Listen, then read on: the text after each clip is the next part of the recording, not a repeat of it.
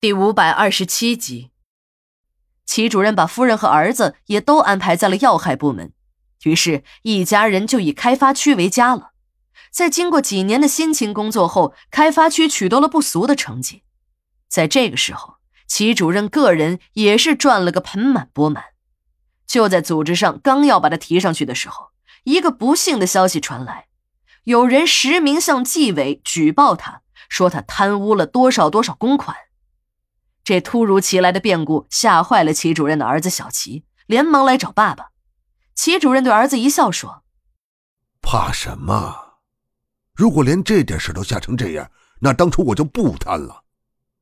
既然贪了，我就不怕。”小齐赶紧向齐主任讨教。齐主任一笑：“你没听说过吗？这十万八万戴手铐，三五百万吓一跳，千万亿万做报告。”你算一下，咱们父子是哪个档次的？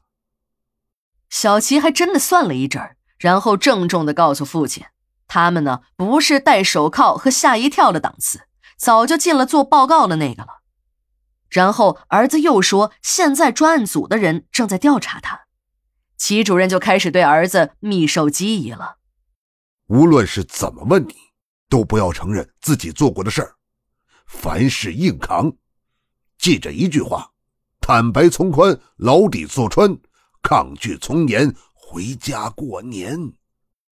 当然，在齐主任的正确思想指导下，他们家的革命事业再一次取得了辉煌的胜利。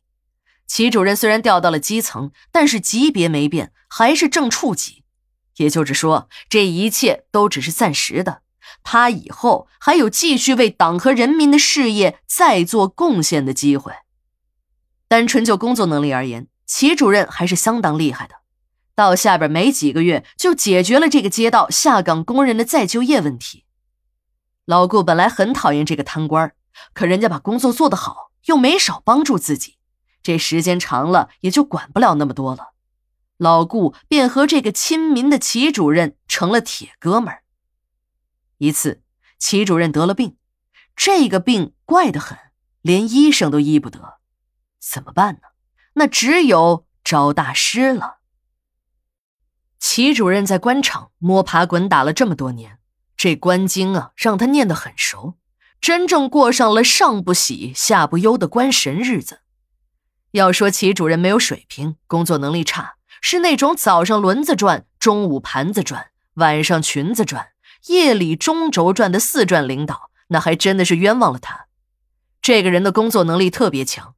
无论别的官员多么头疼的事儿，到了齐主任的手上，总是能化腐朽为神奇，想出一条条妙计来解决。齐主任除了工作能力超强，行事还非常的低调。要不是他那个张扬的老婆到处甩口水给他惹祸，谁也不知道这是一个贪官。他在开发区当副主任的时候，几乎是天天往下面跑，基本上是每个厂子、工地。就连开发区街道的卫生，他也要亲自下去检查。他被撤下来的时候，连开发区管委会大楼前修鞋的老头都不信。别人说他是，我才不信嘞！这个人鞋底都磨破了洞，还让我继续修呢。你说那么大个领导，不坐轿子，还骑着二十年前的一辆老永久上下班，哪儿有这样的呀？齐主任的作风简朴。下去调查工作，从来不用下属单位接待，还不让下属陪同，住小旅馆，吃小地摊儿，更是不乱搞男女关系。即使是和单位的女下属说话，也保持着相当的分寸。这让单位的很多女同事都感觉他这个人不仅仅是一个好领导，还是一个新好男人的典型。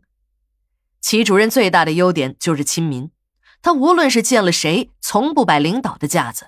什么单位下属、清洁工、修鞋老人、小吃店的老板，只要是见了面，他都是热情主动的打招呼。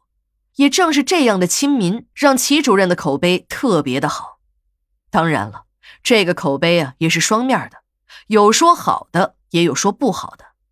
不少人，包括和他共事过的下属，都在传：“哎呀，你们不知道，这个小子表面上人模狗样的。”其实心里阴得很，属于那种笑面虎，吃人不吐骨头那种。要说这小子节俭不假，工作也实干，别人还以为这个小子什么都不爱。其实你们都错了，这小子爱钱，只是爱钱的方式啊与别人不同，他是只攒不花，不但自己不花，还限制他老婆花。他那个老婆心眼来得慢，理解不了他的做法，便经常跟他吵架。